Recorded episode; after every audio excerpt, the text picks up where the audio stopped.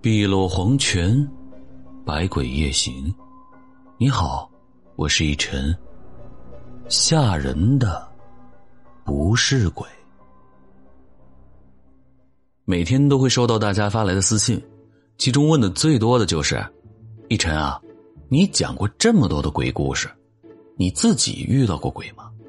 哈，其实我这个人吧，神经比较大条。你要是这么一问啊。我还真不知道该怎么回答了，但是下边我要说的这件事啊，是我的听友千年羽化尘跟我分享的一个故事，诡异至极，听起来呢让人感觉不可思议，毛骨悚然。事情呢发生在上个世纪的六七十年代，那个时候啊是生产队劳作模式，钱呢是按劳动工分计算的。生产队年终分红，然后用工分换粮食来生活，所以生产队的工作呀都是不分黑白，只要有需要，都有人会去队里干活。我姥姥的村里有一户人家，姓张，这张老汉五十多岁，儿子呢早就结婚了，还有一个小孙女。这天呢，有个算卦的老头路过，进门说讨口水喝。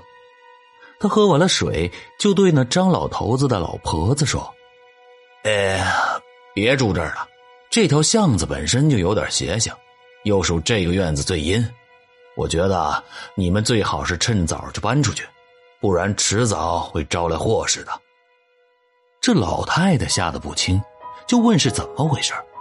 算卦的老头说：“这个村子，从外边看就像是个大铃铛。”而这个院子呢，正好处在铃铛的中间，正是铃铛锤的位置，所以住在这个院子里的人，轻则久病，重则家破人亡。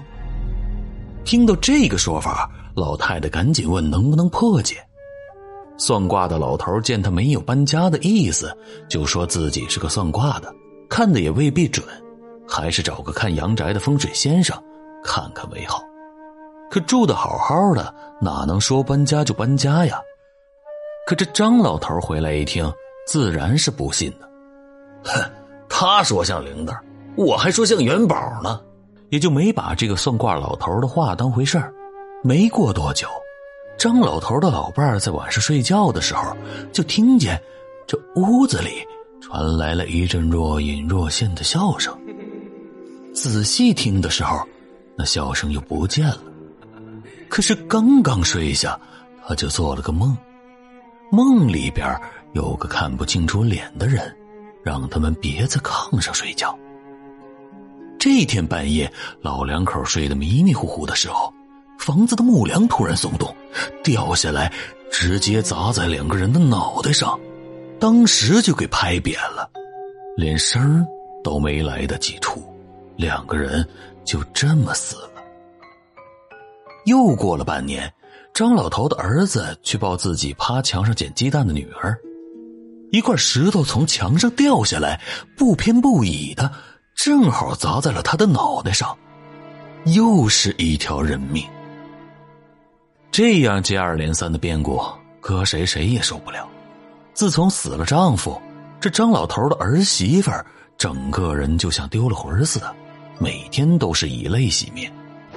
一个风雨交加的晚上，就在巷子口拐角的那口井里，这寡妇跳井自杀了。当人们打捞出她的时候，已经是第二天早晨了。只见她一身红衣红裙，面部表情极其的诡异，嘴角似笑非笑，眼睛瞪得溜圆。至此以后。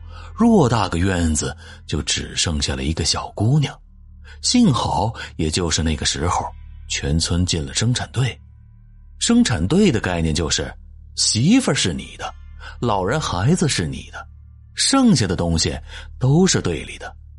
人们也不会为难这个孤苦伶仃的小女孩。小女孩总是说，她家的门口有个老高老高的白人，在胡同里不停的走动。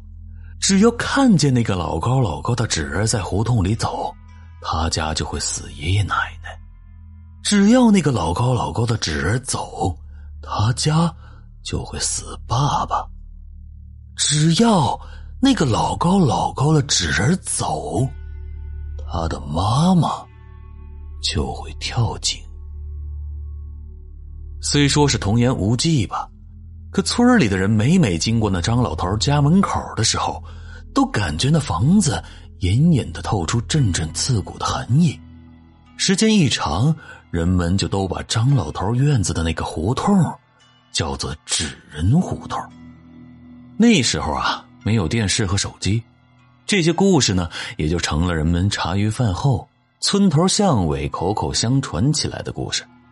后来这故事越传越玄，比如说这纸人一步跨进了院子，推塌了房子；纸人拿着石头砸死了张老头的儿子；纸人胡同的那口井更是传出了各种诡异恐怖的传说。据说只要到了半夜，趴在井边听着，就会听见里边传出了女人诡异的笑声。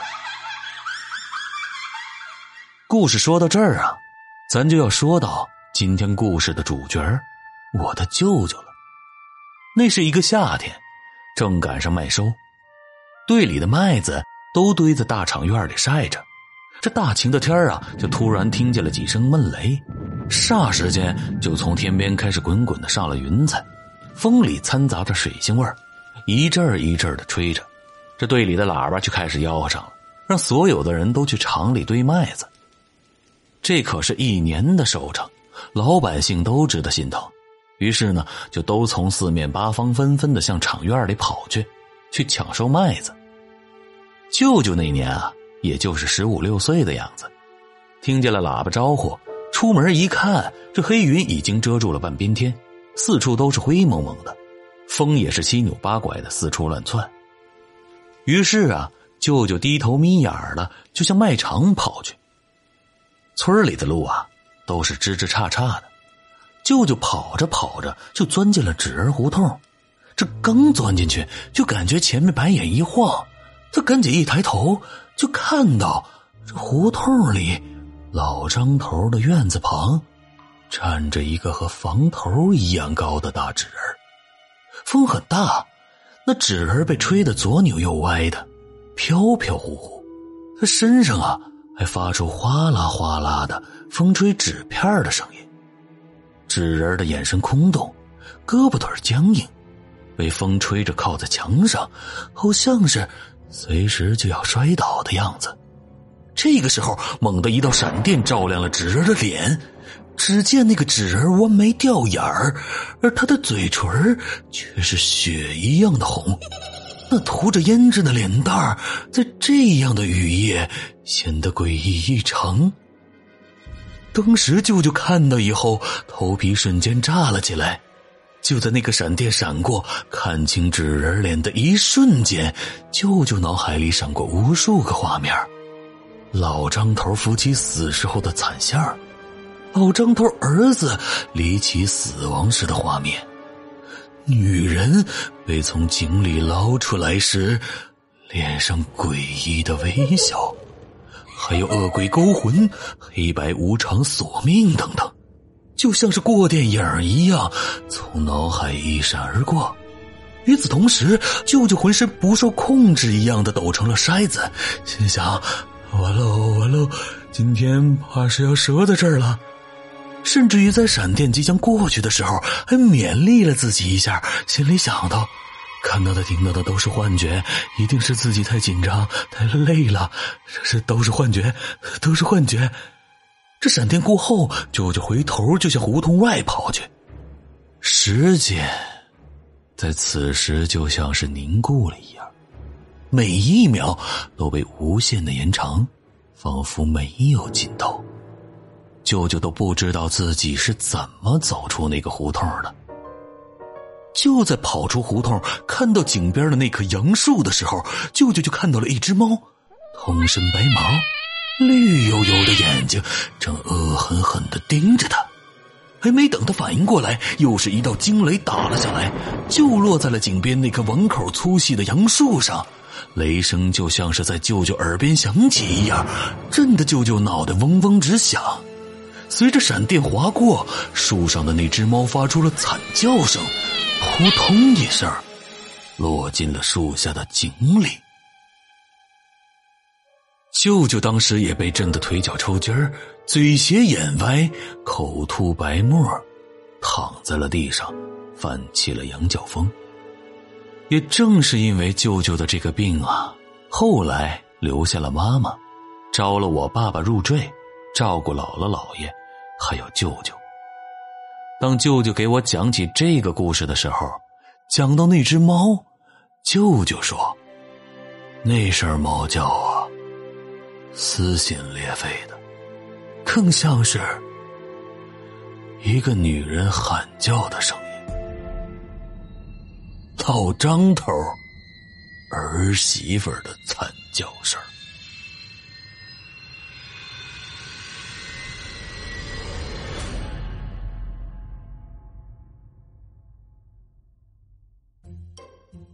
好了，今天的故事啊，就到这里吧。演播一晨，编辑润色，李结伴。对了，大家听节目的时候啊，是不是都戴着入耳式的耳机啊？昨儿呢，我的听友二一四五七六三四零一，在我的故事另一个女儿下边留言跟我说：“都怪你，谁让你讲那么好？我每天都戴着耳机听，现在耳膜都发炎了，你赔我医药费。”还配了一个流泪的表情啊！我当时第一反应，啊哎呀，这碰瓷儿又有新玩法了，这个厉害啊！网上碰瓷儿，我也想要。开玩笑，开玩笑啊，千万别当真。一晨其实以前呢也有过睡觉的时候把耳机塞在耳朵里的经历，时间一长呢耳朵也发炎了。后来我就学乖了，现在的我听故事呢一般都是开四格左右的音量，然后呢放在一个大概合适的距离，定好了时间，基本上过一会儿啊也就睡着了。所以大家要是习惯边听故事边睡觉呢，就尽量别戴耳机，毕竟这入耳式的耳机戴久了耳朵也会不舒服嘛。长此以往也可能会引发一些炎症，要是真的耳朵发炎了以后啊，那可以买一瓶左氧氟沙星滴耳液，每晚睡前滴一滴，大概一个礼拜可能就会好了。所以大家在听故事的时候啊，也要保护好自己的耳朵。好了，这故事也讲完了，时候也不早了，今儿个呀，咱就到这里吧。感谢您的关注、订阅、留言、转发、点赞和分享，我们明晚不见不散。我是逸晨，晚安。